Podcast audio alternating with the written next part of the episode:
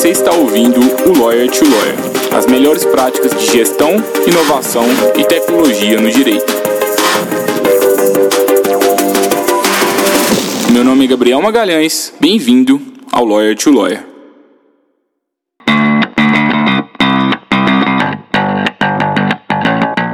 Esse podcast é uma iniciativa da Free Law, a forma mais segura para que o seu escritório de advocacia contrate advogados online e sob demanda para elaboração de petições, contratos e consultas.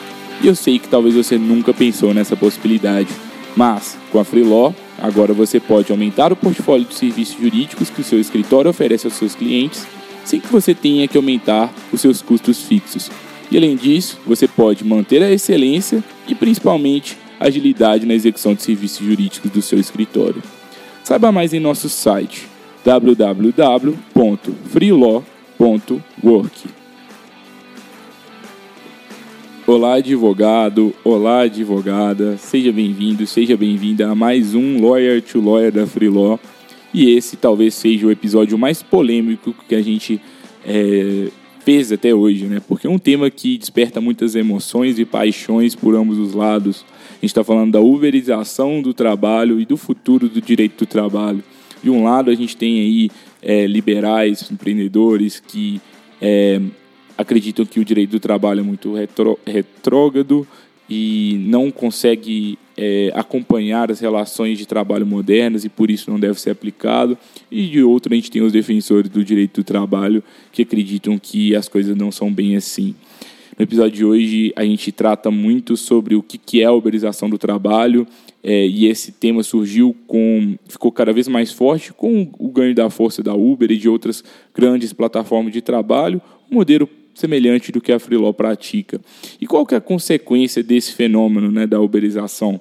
E qual que é o futuro do direito do trabalho? Ainda vale a pena advogar nessa área, considerando a reforma trabalhista e também a posição né, do governo é, nacional? E, por fim, né, quais são os, essas oportunidades que existem no direito do trabalho e o que, que essas plataformas de trabalho deveriam fazer para evitar problemas trabalhistas? No episódio de hoje eu recebo o Rômulo Valentini. Ele é um dos professores mais qualificados aí na área de direito do trabalho. Ele é doutor em direito pela Universidade Federal de Minas Gerais. Também é mestre em direito pela Universidade de Minas Gerais. É especialista em direito material e processual do trabalho. É professor convidado do programa de pós-graduação da UFMG e ele ministra é, aulas na disciplina justamente do, do tema do direito comparado, né, que é o futuro do direito do trabalho, analisando aí o que outros países fazem, o que, que o Brasil pode fazer, o que, que o Brasil não pode fazer. E, além disso, ele também é professor de Direito do Trabalho na FPL, em Minas Gerais, e também é analista judiciário da 45ª Vara do Trabalho de Belo Horizonte, do TRT da Terceira Região. Preparem-se, o episódio está muito legal, é uma aula mesmo. Tenho certeza que vocês vão gostar muito, o episódio é denso. Talvez é, eu tava brincando com o Romulo depois do final do episódio. Talvez esse episódio não seja o melhor episódio para que você escute enquanto você estiver na academia ou correndo. Você vai precisar de bastante concentração. Mas, se você quiser aprender, entender mais diferentes perspectivas sobre a uberização do trabalho e sobre o futuro do direito do trabalho, não tenho nenhuma dúvida de que você está no melhor lugar que você poderia estar nesse momento. Aproveite. Oi, Rômulo, seja bem-vindo ao Lawyer to Lawyer. Ô, Gabriel, prazer imenso estar aqui com vocês, o Júlio aqui na, na Freelaw também. Muito bom conhecer a casa de vocês e vamos para esse bate-papo aí, porque hoje o assunto vai ser um pouquinho quente aqui para gente. Né? Colocou numa fogueira aqui esse tema aí que agora desperta paixões aí, né? Em relação a plataformas de trabalho e principalmente agora com a lei da Califórnia, que foi aprovada aí, a Assembly Bill Number 5. Então, temos muito a aprender. Já vou deixar o convite a todos que na Faculdade de Direito da UFMG estaremos elaborando uma disciplina sobre a lei da Califórnia já para o próximo semestre. Então, vai ser uma oportunidade muito boa para quem quiser estar lá com a gente debatendo isso aí também. Legal, Rômulo. É, como nós estamos diretamente envolvidos nesse tipo de, de evolução, né, a gente tem todo o interesse de estar trazendo esse debate aqui para a Freeló, para que a gente realmente entenda assim, quais são os problemas desses tipos de soluções, né, de, de plataformas, o que, que elas podem eventualmente estar melhorando e qual é o futuro disso, né? Qual é os riscos jurídicos disso? Mas o que, que você está achando sobre a uberização do trabalho hoje? O que, que você tem de novo para contar para a gente? Você já mencionou essas leis para o ouvinte que ainda não não sabe do que se trata. O que, que é isso? Bom, é, vamos começar então do princípio, né? A gente fala em uberização do trabalho. Essa palavra que a gente constrói de uberização é você pegar basicamente o modelo da Uber, que é talvez uma empresa que hoje muita gente não viveria sem, né? mas ela está no Brasil há o quê? Cinco anos. Então, o 7 a 1 veio aí, a gente não usava Uber. Entendeu? É relativamente recente na história do Brasil a gente está com esse modelo da Uber, que em cinco anos talvez seja a maior empregadora do Brasil em termos de, ofer de oferecer trabalho né, no cenário de crise, de desemprego estrutural. E a palavra ação, o sufixo ação, significa um modelo de produção baseado nessa lógica de trabalho da Uber. Se eu estou falando em uberização, eu estou falando da Uber não como empresa, não como serviço, mas como uma lógica de produção, uma lógica de trabalho. Curiosamente, há uma tendência assim da gente nomear os modelos modernos de produção de trabalho com coisa relacionada ao transporte. Né? Se você parar para pensar, antes da uberização, nós tivemos o que eles chamam do toyotismo. Antes disso, o primeiro modelo clássico também, o Fordismo. Tudo relacionado ao quê? Com o carro, né? que é, talvez desde o século XX seja o centro aí da vida moderna, né? o deslocamento pelas grandes cidades. Então, nós passamos do Fordismo para o Toyotismo, e agora, no século XXI, estamos falando em uberismo ou em uberização. E essas palavras mostram a mudança da sociedade e a mudança dos processos de trabalho na sociedade. Direito do trabalho e questões envolvendo a regulamentação do trabalho, ele tem aspectos que são constantes e também aspectos que são variáveis, dependendo do estágio de evolução tecnológica e do ajuste das relações de produção em uma determinada sociedade. Vamos dar um exemplo. No começo, antes da Revolução Industrial, você não tinha as chamadas máquinas, ferramentas. Então, todo o trabalho precisaria demandar o quê? Da inteligência e da força física mesmo do ser humano. Tirando as teorias da conspiração, né, quem construiu as pirâmides no Egito Antigo, uma obra de engenharia tremenda, foram seres humanos com técnicas simples de roldanas, de cordas e uso extensivo de mão de obra escrava. Por quê? Porque era o jeito, o modo, a maneira que você podia produzir aquele trabalho. Você não tinha outros recursos sociais e tecnológicos para entregar aquele trabalho, para produzir aquele trabalho. A partir do momento que surgem as ferramentas de trabalho, que é o marco que tirou a humanidade da idade da pedra, conseguimos desenvolver as civilizações. E, a partir do momento que, além das ferramentas, começamos a ter as máquinas, que além de facilitar o trabalho do ser humano, elas também possuem a capacidade de realizar um trabalho para além da força humana, ou seja, sem necessitar especificamente de o ser humano estar produzindo aquela energia por trás da máquina, porque uma coisa é eu pegar um machado e cortar uma árvore. Outra coisa é eu pegar uma serra elétrica, colocar com gasolina dentro dela a gasolina vai fazer a força que vai colocar aquela máquina para rodar. Um trator, da mesma forma. O trabalho pode continuar sendo derrubar uma árvore. Agora, o modo de realização daquele trabalho, ele se alterou. O sujeito antes, para ser um bom cortador de árvore, Gabriel, o que, que ele precisava fazer? Ser um sujeito muito forte que nem você, que é capaz de pegar o um machado e cortar, vamos pôr, 100 árvores assim por dia. Muito bom. Agora, esse sujeito que se capacitou, virou um grande lenhador, conhece a técnica toda, é forte, consegue fazer isso tudo, naquele universo de relação de produção, que o modo de realização do trabalho era feito de forma artesanal com uso de ferramenta, ele seria um sujeito muito valorizado. A partir do momento que eu tenho uma retroescavadeira, que eu tenho um trator, que eu tenho uma máquina, o trabalhador mais eficiente vai ser o sujeito que está dirigindo aquela máquina e opera aquela máquina melhor. Porque sem ser forte, sem ter estudado, sem ter todo aquele domínio de técnica, ele vai conseguir realizar um trabalho de forma igual ou até mesmo superior, sem a necessidade de tamanha qualificação. Então, esse sujeito, por melhor que ele seja na tarefa de operar um machado e cortar uma árvore, ele não vai conseguir ter valor no sistema de produção no qual o trabalho de cortar uma árvore é realizado com auxílio de máquinas e não manualmente, não artesanalmente, não com o uso de ferramentas. O problema da Amazônia talvez seja isso, né? As máquinas ficaram boas demais, né? Então aí fugiu um pouco a capacidade desse controle. Então, a tecnologia, ela impulsiona transformações em toda a vida social. Não apenas nas relações de trabalho, mas nas relações do cotidiano.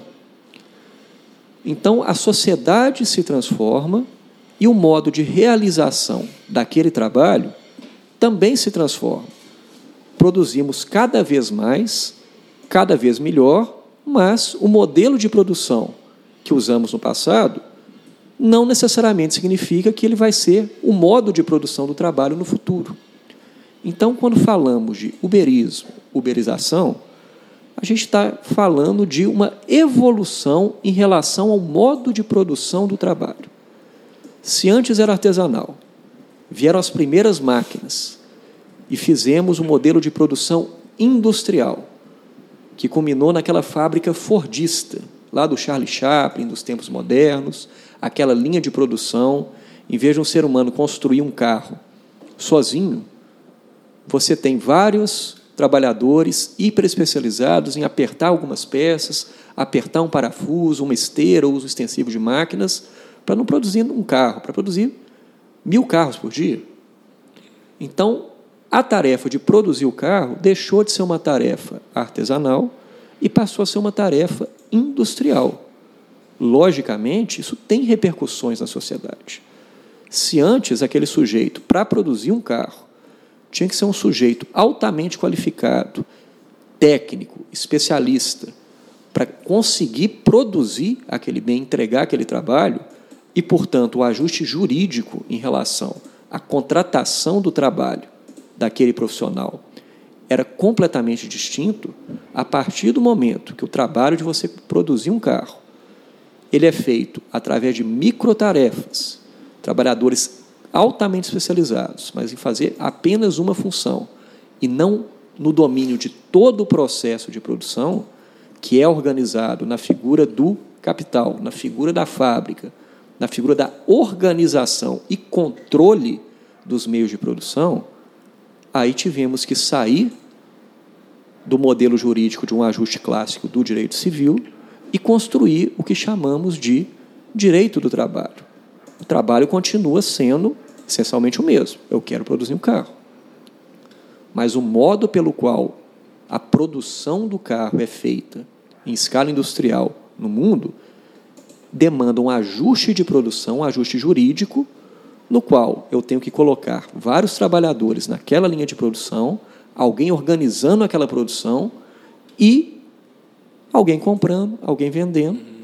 E essa lógica permitiu o quê? O desenvolvimento de uma sociedade baseada nesse modelo de produção fordista, com grandes empresas verticais que iam desde a extração do minério de ferro, a produção do parafuso, a montagem da fábrica, a entrega do carro para o consumidor. Era uma estrutura gigantesca, quase que nem as pirâmides lá do Egito, mas era o melhor modo possível, o modo mais eficiente possível de produção daqueles bens e serviços naquela época. Isso no início do século XX. A partir do momento que as tecnologias e as máquinas foram se transformando e passando a fazer funções que antes não eram possíveis de delegação para as máquinas, tivemos também, do mesmo modo, alterações no modelo de produção do trabalho. Com a transformação para o modelo toyotista, as fábricas começaram a ficar mais enxutas. A partir do momento que eu tenho tecnologia de informação e tenho a facilidade de transporte geográfico em diversos países do mundo, eu não preciso mais ter uma única fábrica centralizada para absorver todas aquelas funções, todos aqueles trabalhadores. Eu posso descentralizar a minha fábrica, produzir parte dos produtos e serviços aqui no Brasil, na Tanzânia, na Austrália, no Sri Lanka, é, alguém já foi lá. Né? Então, eu posso ter a mesma produção, ou seja, entregar um carro, produzir entregar um carro, com um processo de trabalho distinto do que era antes. Então, a empresa que antes empregava 3 mil, 4 mil, 5 mil pessoas, vai passar a empregar formalmente menos pessoas. A própria empresa não vai fazer questão de ser grande, gigantesca. Ela vai se fragmentar em várias empresas, embora o controle geral da produção ainda permaneça com essa matriz. Então, o que é que isso surge para a sociedade, o que é isso surge para o direito? Fenômenos como a chamada terceirização, reorientação produtiva, just-in-time, estoque flexível, ou seja, o modo de trabalhar muda a partir do momento que a tecnologia evolui e o processo de trabalho se transforma e se torna mais eficiente para a produção e utilizar um modelo toyotista ao invés de um modelo fordista. Do mesmo modo, o modelo baseado na posse, na propriedade da empresa, e no controle direto da produção também está sendo colocado em xeque agora. O Uber faz o que nossos pais falavam que não poderíamos fazer de jeito nenhum: aceitar carona com estranho e receber balinha de estranho. É isso que o Uber faz. Quem no século XX poderia imaginar que você poderia ter uma empresa com dois, quase 2 milhões de motoristas cadastrados que não possui um carro?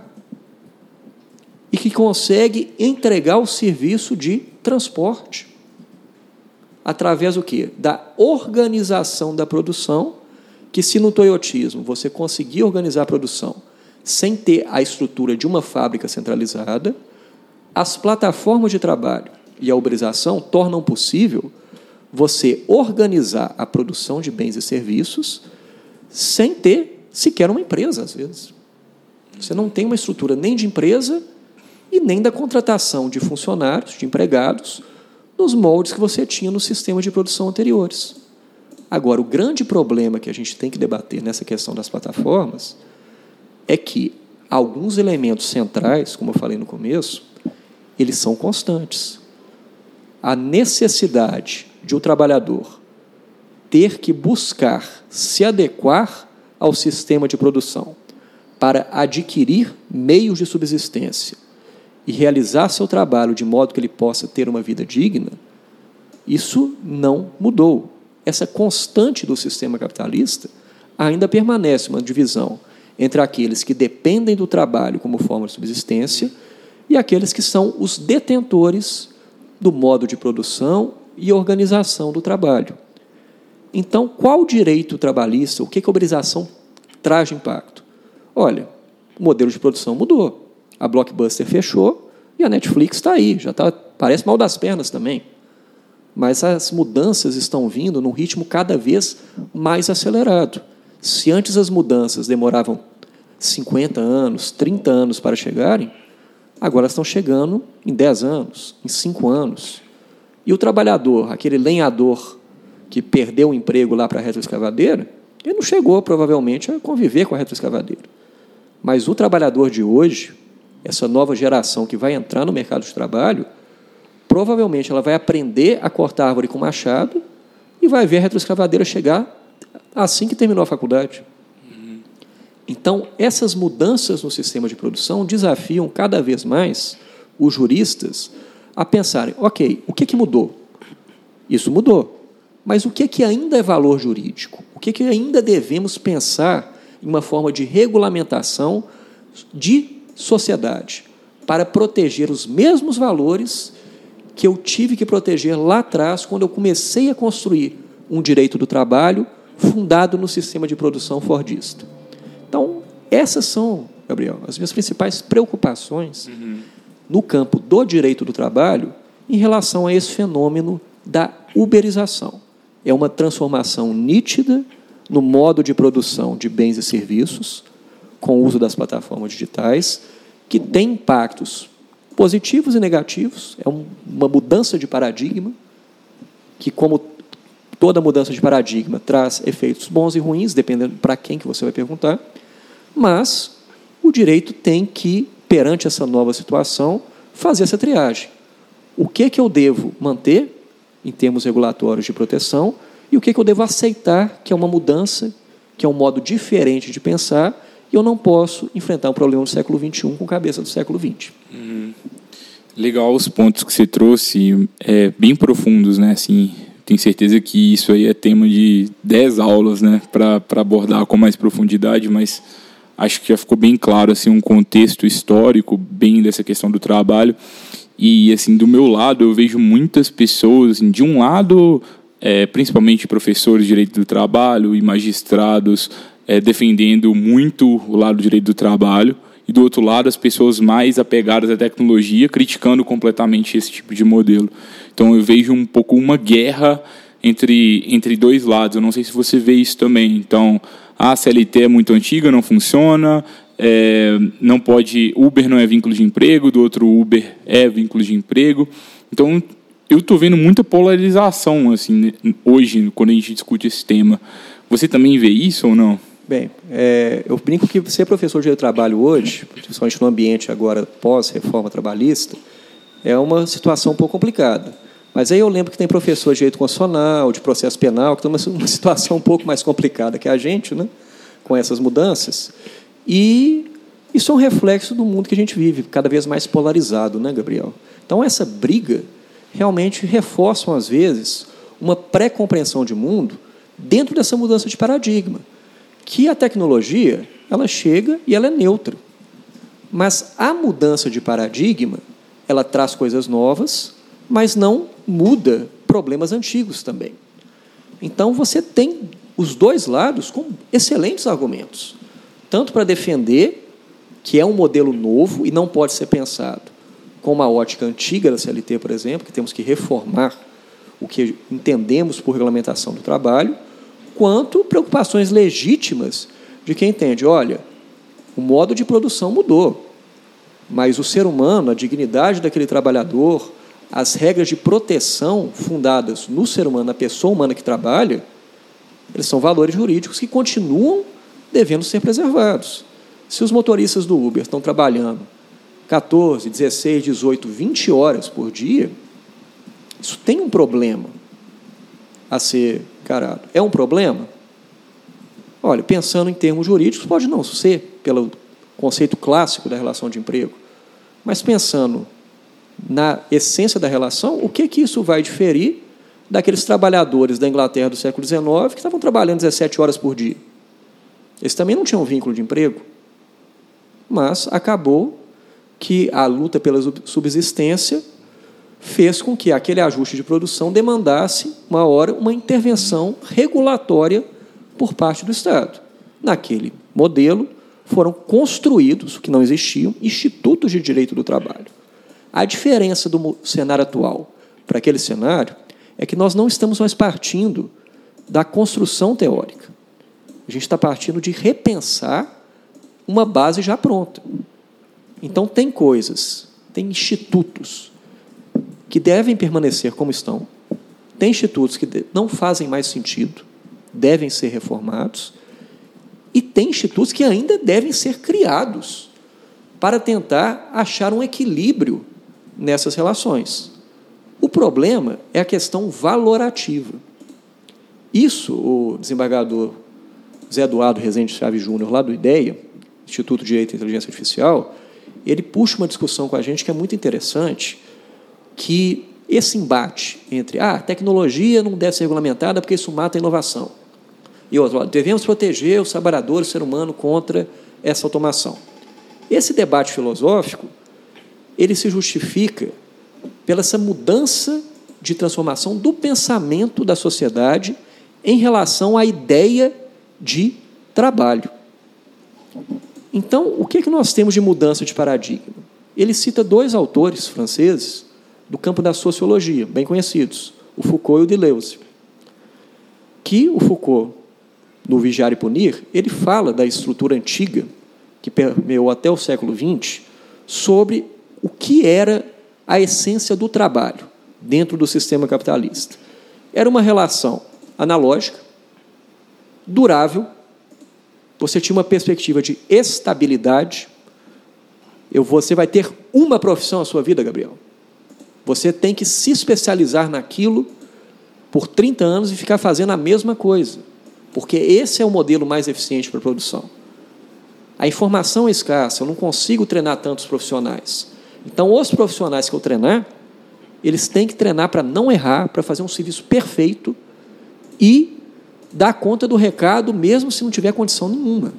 Então, você precisa ter uma profissão e aperfeiçoar, dedicar a sua vida inteira para ela. Então, a partir do momento que você tem essa organização social, os empregos, a relação de trabalho, ela se orienta por jornadas delimitadas, o bater cartão. Esse tempo é para produção. Bateu o cartão, saiu da, da fábrica, não tinha nem telefone na época da CLT. Então o sujeito saiu da fábrica, ele é do mundo. Nem a mulher dele acha ele. Então essa era a relação de trabalho possível de organização na época com as máquinas clássicas de produção, com base em combustíveis fósseis, carvão, petróleo, uma disciplina individualizada, um controle direto, que o ajuste da produção era feito pelo gerente humano, que ia fiscalizar, avaliar a produção daquele trabalhador, e a moeda de troca era o quê? Tempo de trabalho que você fica dentro da empresa e a sua produtividade. Então você tinha um conceito de direito do trabalho pautado na subordinação clássica. O que é isso? Bom, enquanto eu estou à disposição da empresa, enquanto eu estou na fábrica, eu tenho obrigações jurídicas a cumprir, então eu tenho o compromisso de prestar meu trabalho nos moldes que o empregador me controlar para fazer. Uma relação clássica, hierarquizada. Isso era subordinação. Eu bati o cartão de ponto na empresa, eu estou para cumprir o que a empresa terminar. Como deveria ser no contrato de atleta, né, jogador de futebol. Estou naquele time, vou fazer o que o técnico manda, independentemente do que eu quero ou não, e vou ser cobrado por aquilo. E dentro da fábrica, dentro de cada setor de produção, você tinha basicamente uma fungibilidade de trabalhadores. Você era definido pela sua profissão. Hoje em dia, o que a pessoa é da vida? Quem é você? Você é o Gabriel.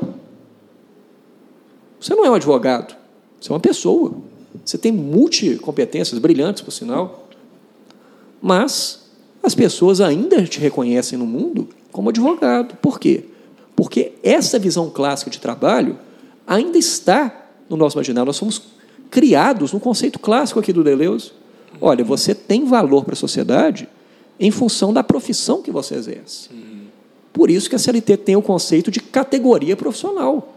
E uma questão, Rômulo, que a gente sempre cita, acho que em outros episódios e também no blog do Freeló, é um estudo, salvo engano, da Singularity University, que fala que 85% das profissões que existirão em 2030 ainda não existem.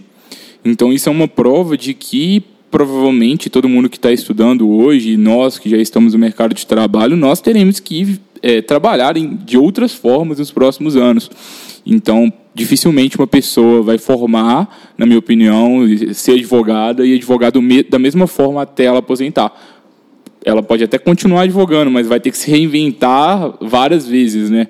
É por isso que eu acho que as soft skills, essas habilidades comportamentais, estão cada vez mais em voga neste novo modelo de trabalho, né? Porque hoje eu acho que mais do que saber uma habilidade técnica e, e é muito importante. A gente está discutindo um tema muito técnico, direito do trabalho. Quem atua nisso precisa de saber muito isso.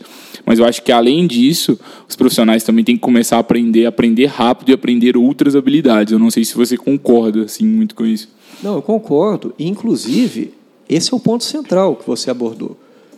Talvez em 2030 as pessoas não se identifiquem mais os profissionais como advogado, mas sim como alguém que é um detentor de uma habilidade específica, alguém que resolve problemas referentes a tal área, alguém que é especialista em resolver conflitos do YouTube. Então, talvez essa questão de influenciadores digitais, por exemplo, essas novas profissões, perca um sentido você falar em profissão. Você vai falar em competências, não em profissão.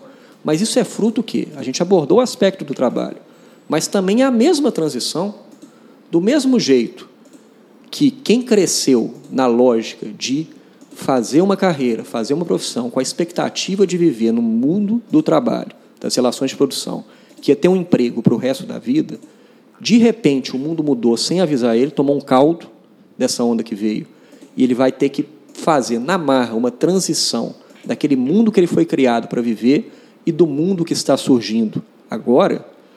Imagina as faculdades.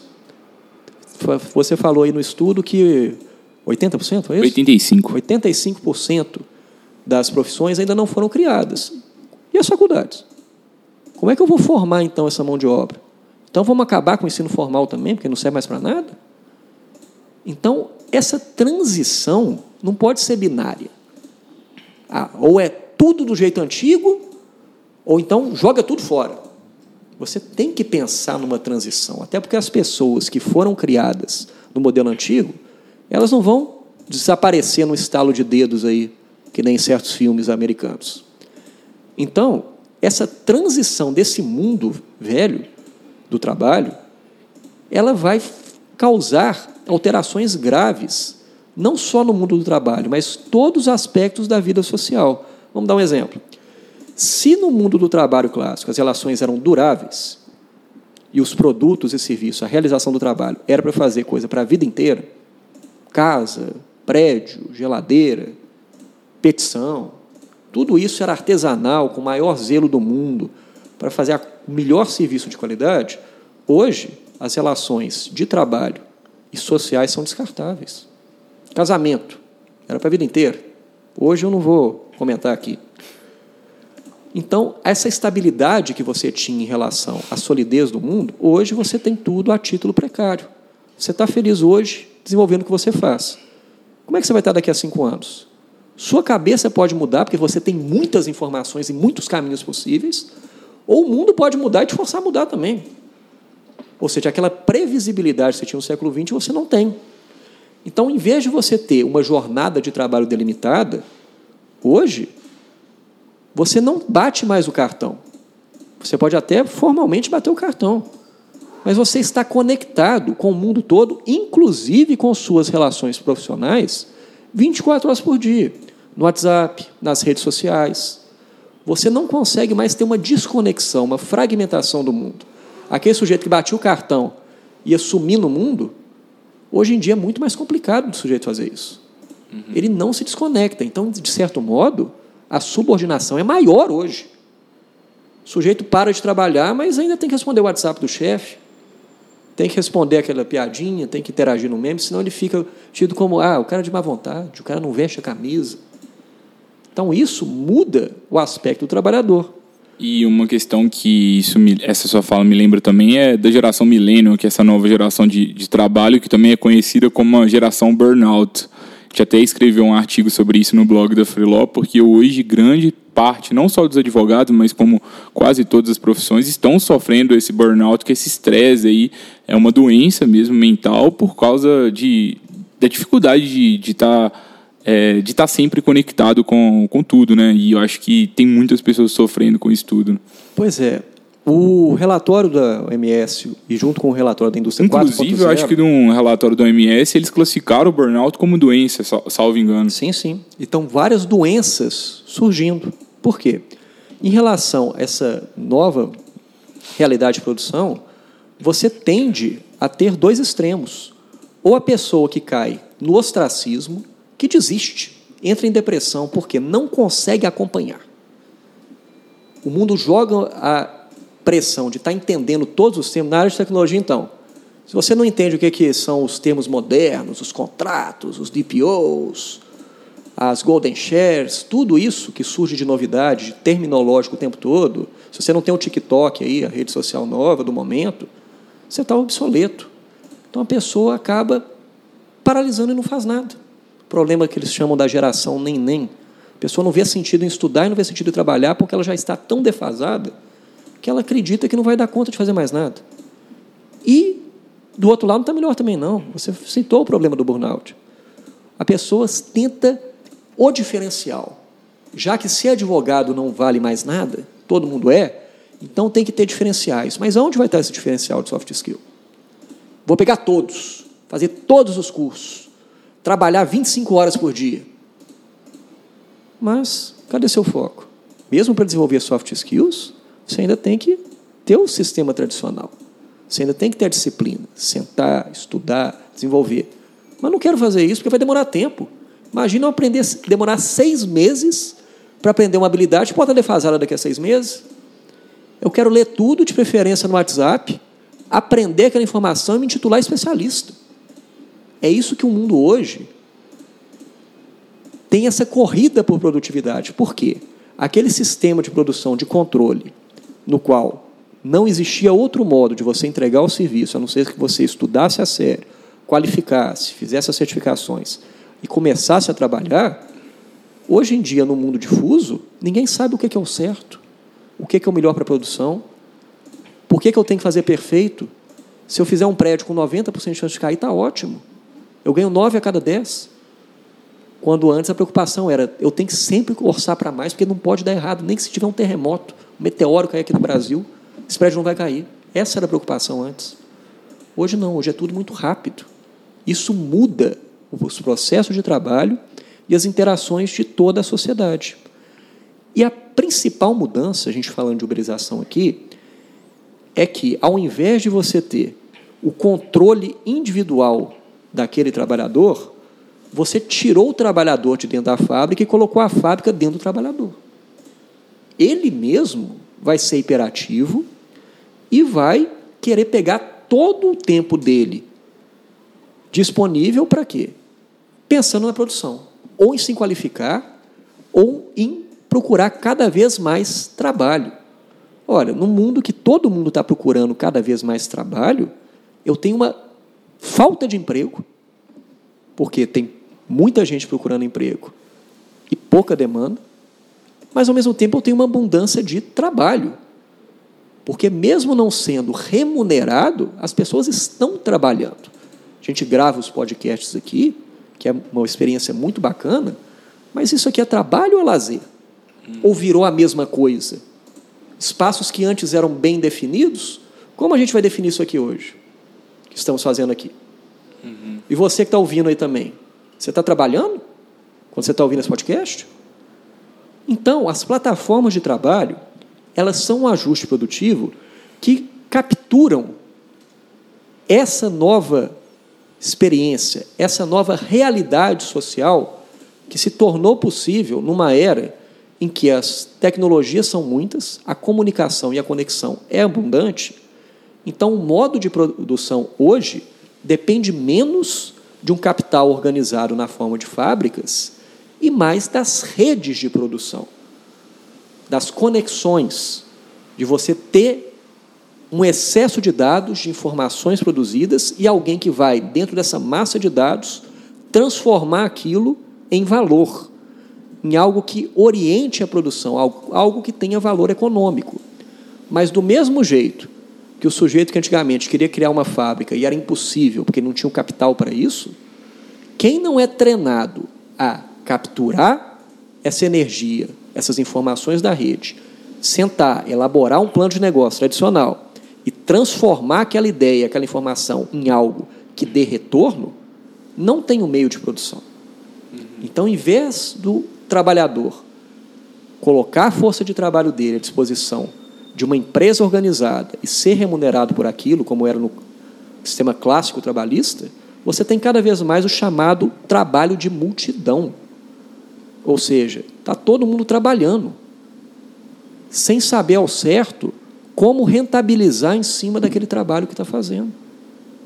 Então vira o quê? O freelancer, o sujeito que faz um monte de posts no Instagram, no LinkedIn, tentando ver se o mercado vai chamar atenção para ele, se ele vai ser reconhecido como celebridade no mercado. E o que, as plataformas fazem?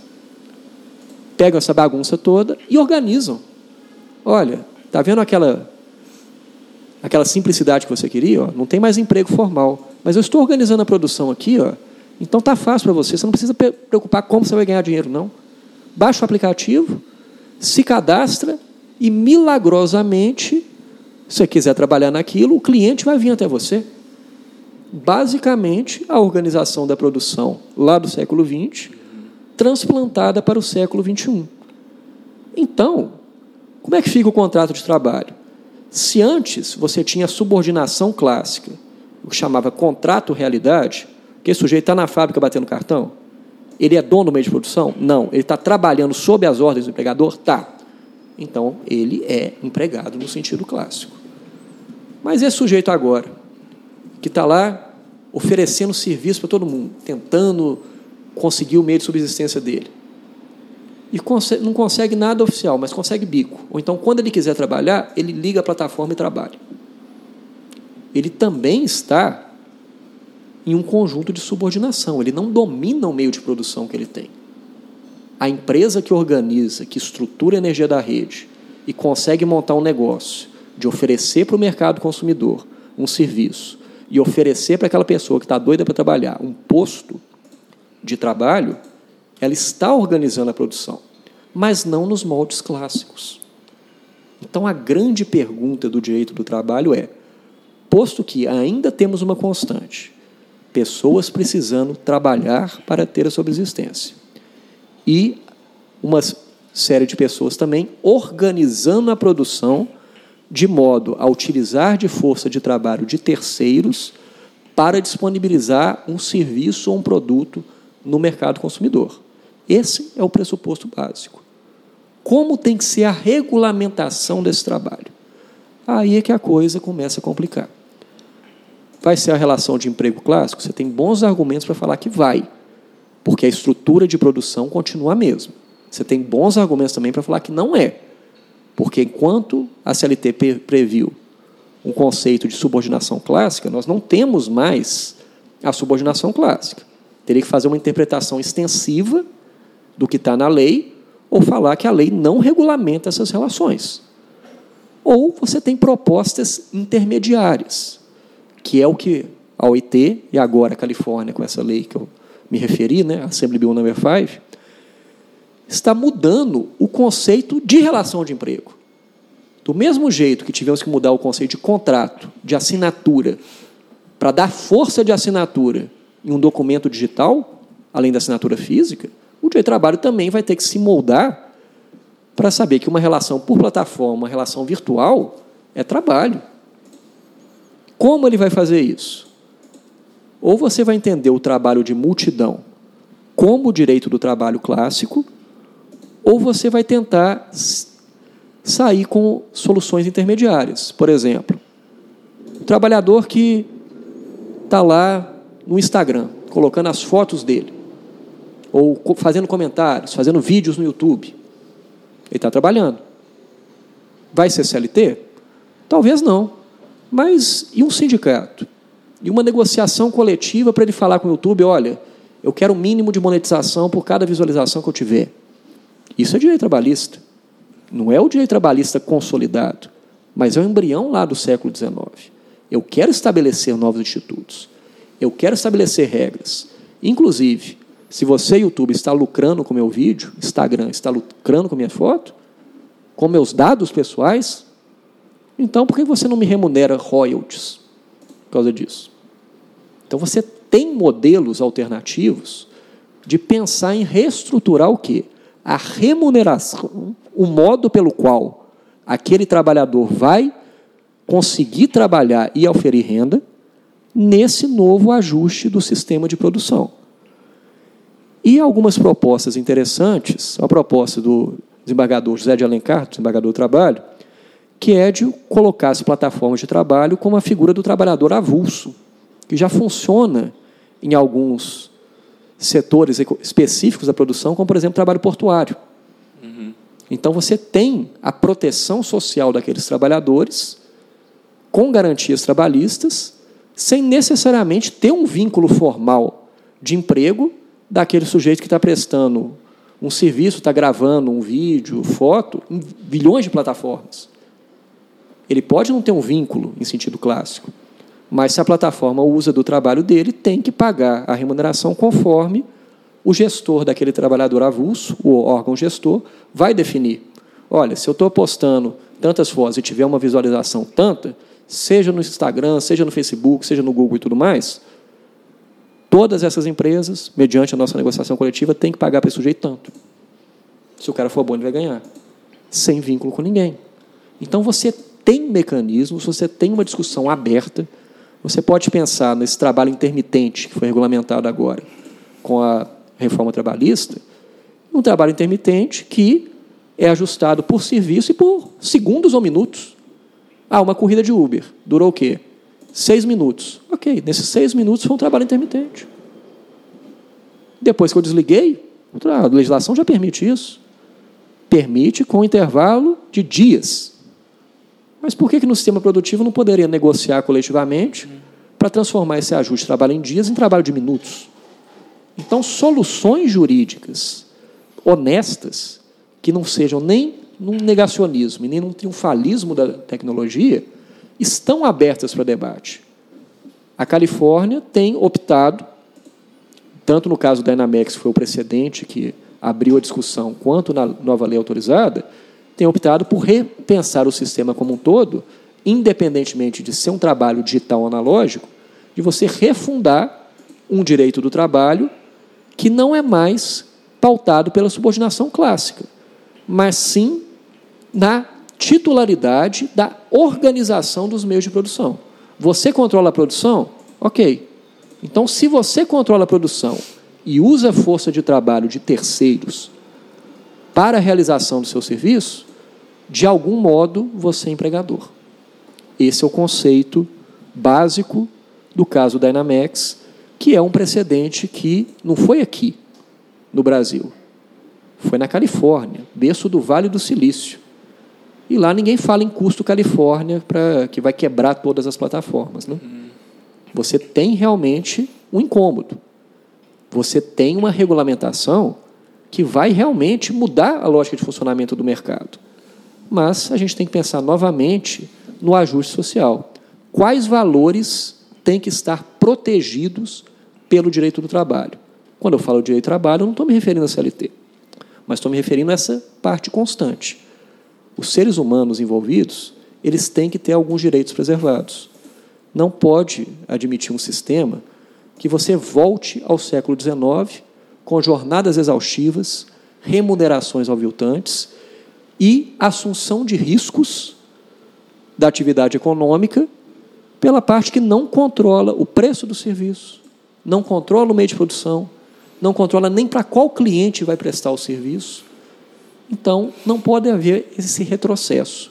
Tem que haver debate e soluções inteligentes e com respeito a tudo que foi construído no ordenamento jurídico até então, para que possamos ter regulamentações justas para essas novas relações de trabalho. E quando você, na sua fala, Romulo, eu fiquei pensando assim, porque a gente tem uma gama de pessoas, a grande maioria, eu acho, ou está de um lado ou está de outro, e poucas pessoas estão pensando de forma inteligente em soluções criativas para essa solução, né? E do lado dos inovadores, dos entusiastas de tecnologia, e eu me enquadro nesses, nesse lado, né? Tem muitas pessoas que estão 100% contra a legislação trabalhista, etc., que isso é retrocesso, isso é retrocesso, mas talvez esse tipo de posicionamento radical também seja anti-inovação, porque inovação é justamente o contrário disso. Inovação vem do debate e vem da gente pegar um problema e tentar criar uma solução mais justa para aquele caso. Certamente não é antiga, mas talvez também sem nenhum tipo de regulação é complicado. Eu fico pensando muito, por exemplo, no caso do, do da Rap, da Rap, do, do Uber, por exemplo, que se porventura um dia eles resolverem diminuir 10% a taxa dos motoristas, dos, dos entregadores, e isso representa 10% a menos na renda do, de uma família. E é muito complicado. Eu acho que uma grande plataforma decida tudo isso sozinho. Acho que é preciso pensar. Não sou especialista na área, mas o meu pai ele, ele é advogado na área de direito do trabalho. A gente sempre tem oportunidade de discutir um pouco sobre esse tema também.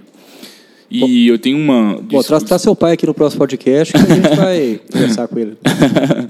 tenho uma pergunta, assim, Rômulo, porque, assim, o cenário é de muitas mudanças e quase todos os episódios a gente fala isso, né? Mas é, para muitas pessoas ele pode ser desanimador, porque tem gente falando que é o fim do direito do trabalho, tem gente falando que a reforma, do traba a reforma trabalhista matou o direito do trabalho e vai acabar mesmo. E eu queria entender assim, qual que você acha que a perspectiva do direito do trabalho hoje e assim, para quem quer atuar com isso hoje, quais oportunidades que tem e você aconselharia alguém a começar a advogar direito do trabalho hoje ou não? E se sim, é, o que, que essa pessoa poderia pegar de nova oportunidade hoje? Bom, como a gente discutiu aqui, né? O direito do trabalho está acabando no Brasil, será? No resto do mundo? A gente tem que fazer sempre esse recorte. Porque enquanto as relações de produção forem organizadas no sistema capitalista, o direito do trabalho ele é um mecanismo de defesa do sistema capitalista. A grande verdade é essa. Você precisa do direito do trabalho para que as relações de produção da sociedade funcionem de forma harmônica. Se há um desequilíbrio, tanto para o lado do protecionismo quanto para o lado de uma desregulamentação, começamos a ter problemas sociais graves. Vamos dar um exemplo. Qual foi a última grande greve violenta e que afetou a sociedade de forma dramática que tivemos aqui no Brasil? Greve dos caminhoneiros. O que aconteceu com a questão dos caminhoneiros? Há mais de 10 anos, que o Supremo vai julgar essa questão ainda do transportador autônomo de cargas, foi editada uma lei que fala que o motorista, dono lá do caminhão dele, que for trabalhar no setor de entregas para terceiros, ele pode assinar um contrato com essas grandes transportadoras e nesse contrato, de jeito nenhum, vai haver vínculo trabalhista. Vai ser uma relação puramente comercial, regulado por oferta e demanda. Tudo bem, muito justo. Ao invés de termos umas 100, 200 empresas transportadoras no Brasil, hoje temos mais de 50 mil. Porque cada caminhoneiro no Brasil virou uma empresa. Só que, ao mesmo tempo que são empresas, eles são trabalhadores. Então, eles resolveram parar de trabalhar. Olha, se eles não são empregados, por que, eles não podem parar de trabalhar? Eles não são autônomos? Ah, mas a produção do Brasil depende disso. Problema meu. Se eles não são empregados, não há uma relação clássica de emprego, Cadê a lei de greve? Porque a lei de greve existe para organizar essa produção. Saber até que ponto o embate entre empregados e empregadores pode prevalecer. Se não é greve, se não é também lockout, porque não é empregador também, ele é autônomo. Ou seja, o nosso direito não foi pensado para esse tipo de situação, em que pese vir uma lei falando que não tem vínculo. Mas a essência da condição de trabalhadores desses profissionais foi mantida. Então, na hora que faltou dinheiro no bolso, meu amigo, na hora que o caldo apertou para eles, quais foram as reivindicações? Tabela de frete mínimo. O que, é que isso tem de diferente dos operários ingleses lá no século XIX pedindo salário mínimo? Direito trabalhista básico. Ou seja, o direito do trabalho ele se ressurge, ele se refunda a partir do momento que as relações de produção elas ficam desequilibradas. Pode não construir uma CLT inteira, mas a negociação coletiva e você pensar em modos de acertar a equação econômica entre os atores envolvidos naquela relação de produção, isso é um campo fértil e desafiador para o direito do trabalho. Talvez o direito do trabalho estatal, paternalista, diriam alguns, como conhecemos aqui no Brasil, desde 1943 com a CLT, talvez esse esteja num ritmo de definhamento. Na, no atual cenário político, parece que a diretriz do Poder Legislativo é de cada vez mais reduzir o direito do trabalho posto pelo Estado. E, ao mesmo tempo, reinventar e realinhar a produção nos moldes das convenções coletivas de trabalho. Por ora, no Brasil, temos sindicatos fragilizados e uma crise econômica que deixa pouca margem de negociação e de melhora. Mas, nesse caldeirão, negociações e soluções inteligentes para esses grandes conflitos sociais têm que ser buscadas.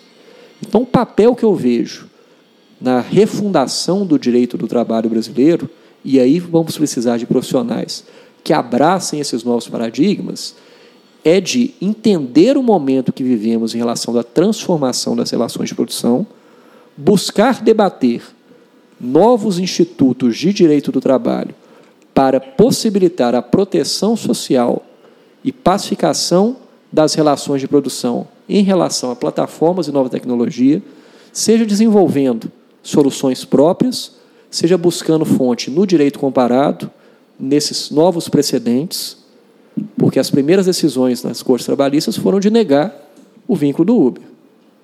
Nessa semana tivemos duas decisões a favor.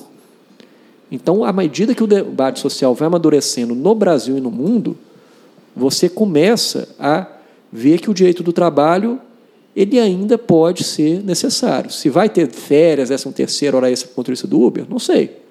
Uma limitação de jornada, ou, ou talvez um, uma garantia mínima de salário para aqueles que recebem remuneração variável, distinguir o motorista profissional de Uber daquele que usa ocasionalmente, em termos jurídicos, sujeito que faz isso só de bico mesmo, quatro horas por semana, e aqueles que fazem até 80 horas ou mais por semana dentro do Uber.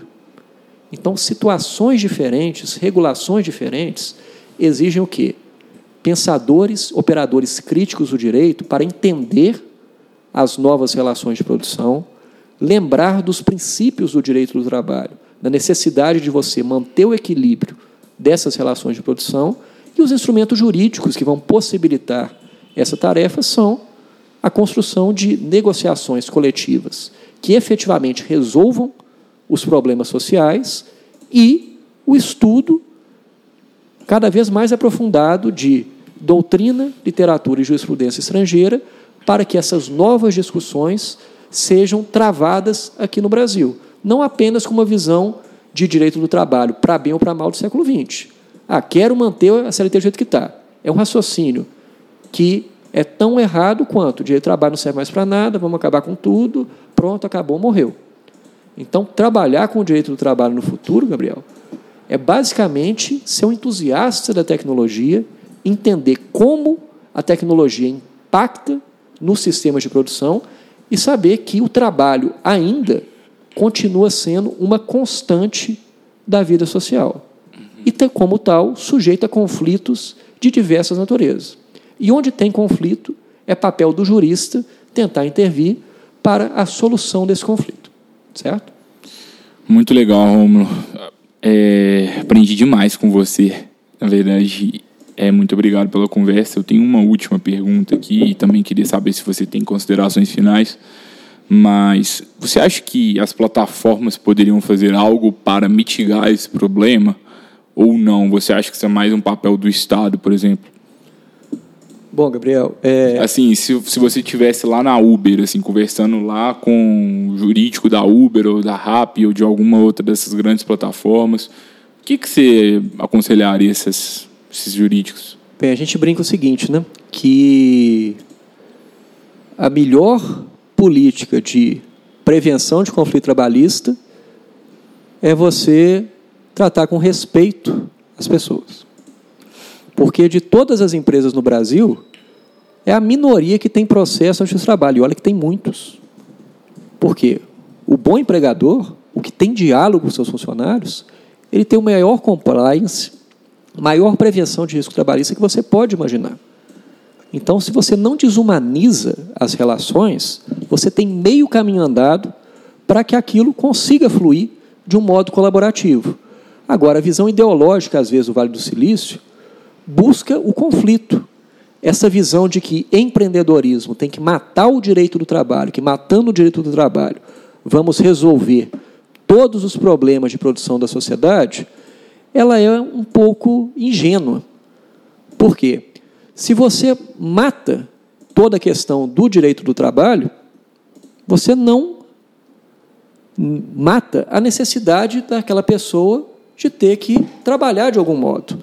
A verdade, você aumenta o nível de conflito na sociedade. Então, se a plataforma quiser, tiver disposta a negociar, ela não teria conflito nenhum. Como existem várias plataformas colaborativas, a gente for parar para fazer uma análise jurimétrica, não tem processo nenhum. Resolve muito bem seus conflitos em âmbito interno. Se está todo mundo feliz, ótimo. Agora, toda essa manifestação em relação ao Uber e outras empresas mostram que, às vezes, elas estão passando um pouco do ponto do bom senso.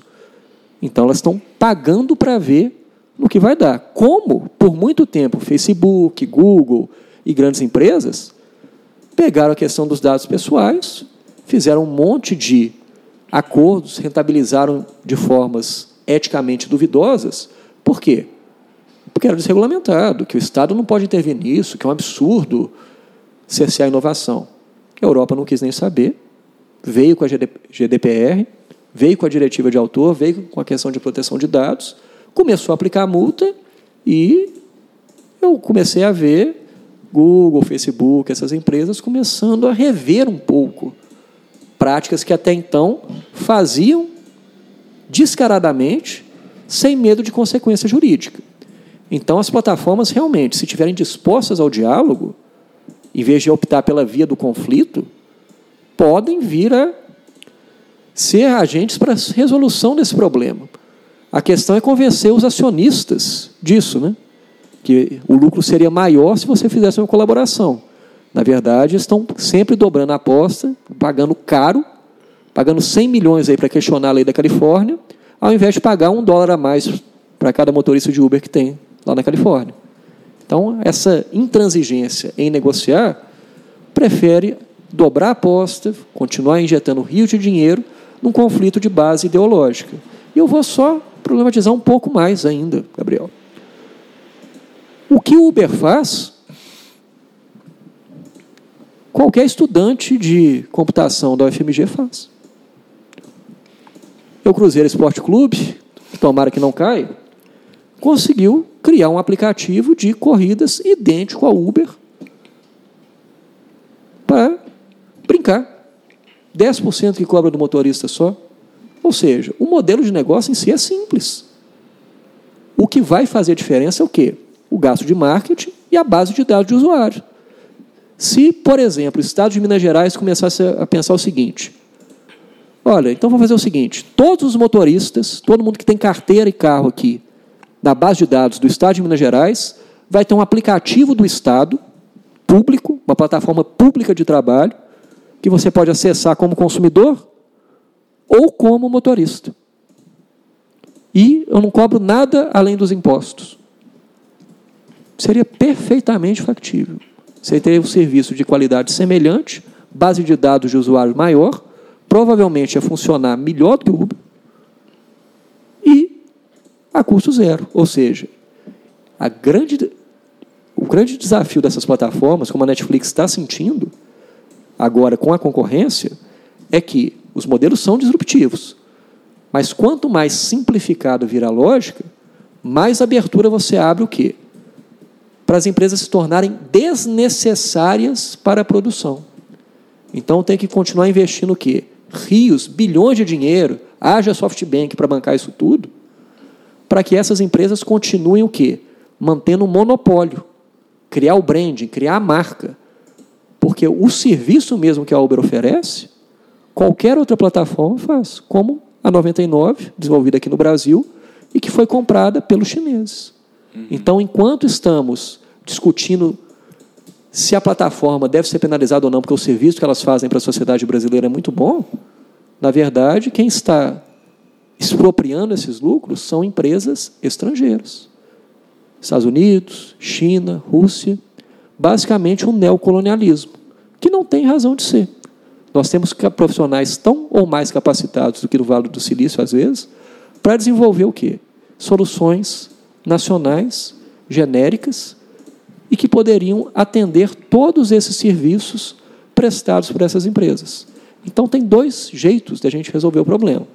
Ou negociando com as plataformas, e para isso necessita de muita mobilização da sociedade civil e também o interesse nacional envolvido, ou concorrendo com elas, através de outros modelos colaborativos mais simples e descobrindo que nada do que elas fazem é propriamente novidade.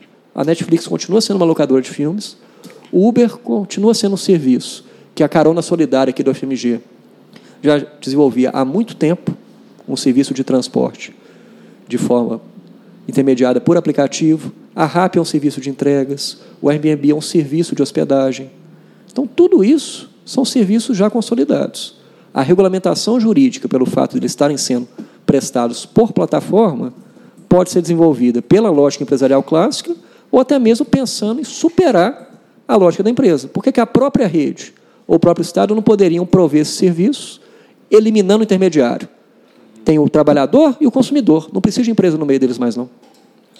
E, Rômulo, é, quando você traz essa discussão, assim, tem muita gente que acha que, assim, existe apenas uma voz, assim, do Vale do Silício, é, só que já está existindo um movimento forte, assim, de, no mínimo, uma reflexão a respeito do, do poder dessas big techs que elas têm, o que, que deve ser ou não feito.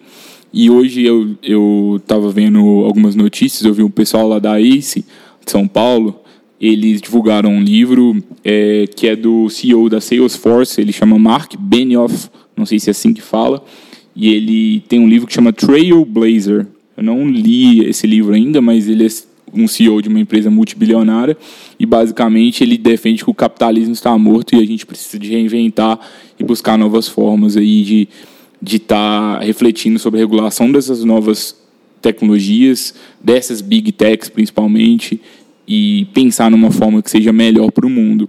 É, e além disso, eu li um livro há mais tempo que chama The Good Job Strategy. Não sei se já ouviu falar, mas basicamente ele defende que assim existem o livro, eu não sei se existe tradução do, do livro para o português, eu vou deixar ele nos comentários do, do episódio, mas é do pessoal do MIT e ele basicamente ele diz como empresas estão investindo nos empregados para diminuir custos e aumentar os lucros. Então existem alguns marketplaces, algumas plataformas que estão empregando mesmo, pagando carteira assinada, tendo custos mais altos, mas é, trabalhando muito para a satisfação daquelas pessoas e criando modelos de negócio que aparentemente é sustentável. Eu acho que depende muito da criatividade do. Depende, claro, de cada modelo de negócios e também da criatividade do, dos empreendedores. E te escutando, né, no fundo, acho que é, eu falando um pouco sobre a Freeló, assim, como a gente se encaixa nesse contexto, acho que a gente precisa muito de pensar em todo o impacto social que a gente gera no mundo. Eu acho que é, o que a gente faz de positivo, o que a gente faz de negativo e como que a gente mitiga isso. E eu acho que a melhor forma de mitigar tudo isso é escutando muitas pessoas. Então, escutando advogados, escutando todo, todas as pessoas que vêm trazer críticas, sugestões e acho que com isso a gente consegue criar um modelo mais estruturado. Isso não significa, eu acho que é, não vão surgir também mudanças negativas, porque isso é natural de qualquer tipo de mudança. Mas eu acho que se a gente tem essa cultura, né, não ter uma cultura tóxica como é da Uber, é, eu acho que a gente tem mais chances de evitar esse tipo de coisa acontecer.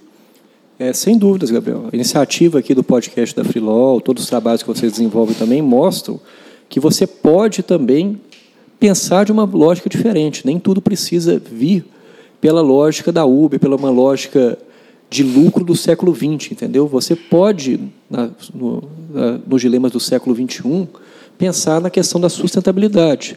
Aquela carta que os 100 CEOs do Vale do Silício escreveram pensando na sustentabilidade foram basicamente apontamentos para os próprios acionistas, que visam basicamente o lucro, falando o seguinte: olha, às vezes é melhor um passo para trás para dar dois para frente.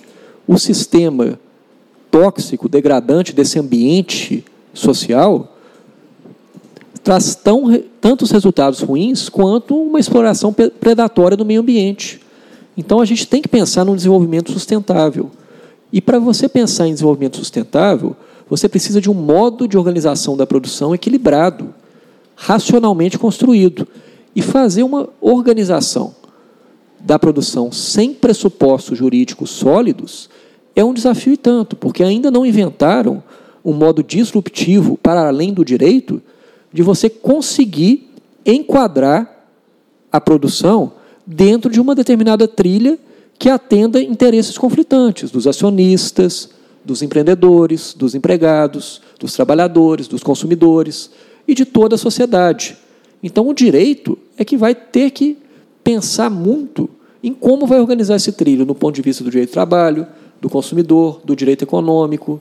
Cadê o CAD para a questão de monopólio digital, por exemplo? Então, são questões que os operadores do direito eles têm que se debruçar. Ok, posso ser super a favor de inovação, como de fato sou. Sou um grande otimista da inovação tecnológica, da disrupção. Mas, para ter uma disrupção sustentável, que não signifique simplesmente uma demolição pura e simples dos institutos jurídicos já consolidados, mas uma reinvenção para a gente colocar algo melhor no lugar, precisa de um trabalho por parte dos juristas. E esse nosso trabalho é simplesmente o quê?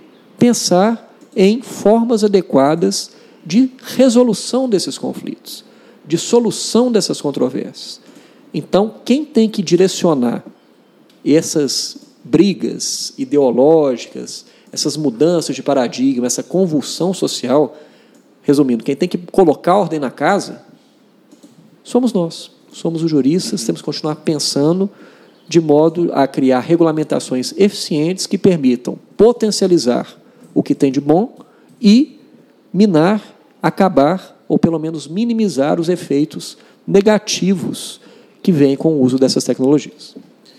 Muito obrigado, Romulo. De verdade, foi um prazer te receber aqui no, no podcast da Freelaw, um podcast muito reflexivo. Acho que é muito bom a gente, todo mundo sair da bolha, né? E ver vários lados aí que existem para encarar esse problema.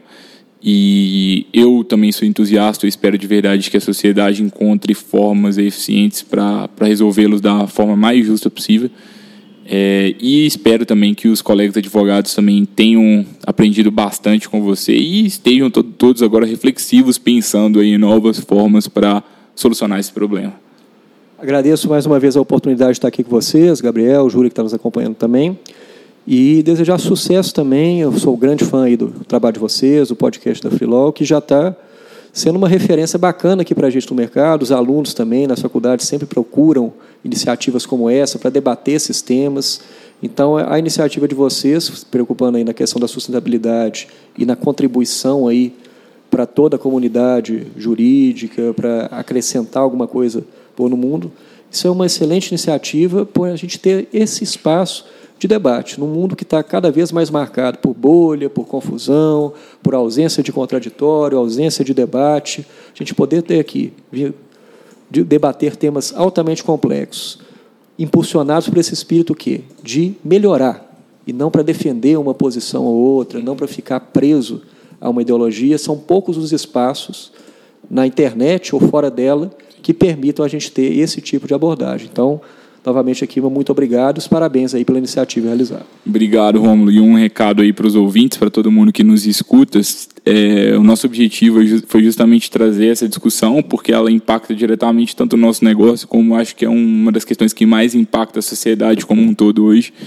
E nós somos movidos verdadeiramente por propósito. A gente quer criar uma comunidade de advogados qualificados, inovadores, que estão pensando diferente querem criar novos modelos de escritórios mais enxutos, mais flexíveis e consigam realmente é, serem mais eficientes no trabalho.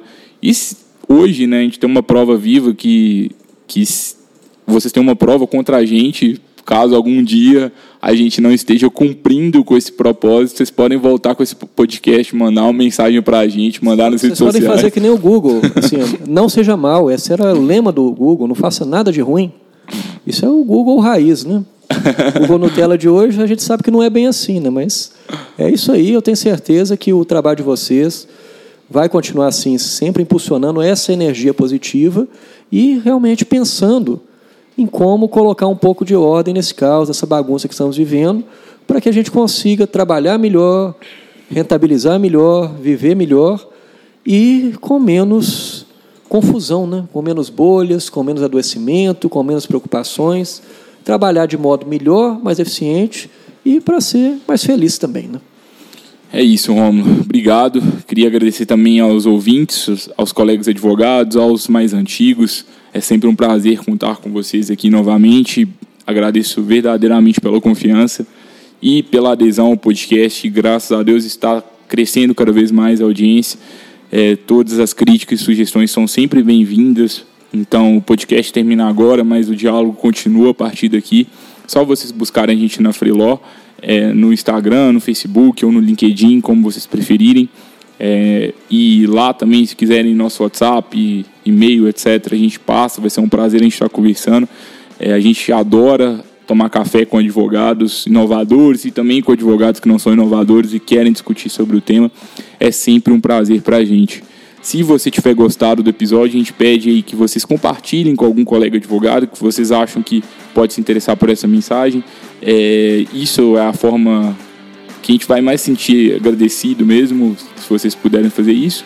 E também, se, se tiver alguma crítica ou sugestão, já sabem, né? os canais estão sempre abertos conosco. Um abraço para vocês e até a próxima quarta-feira.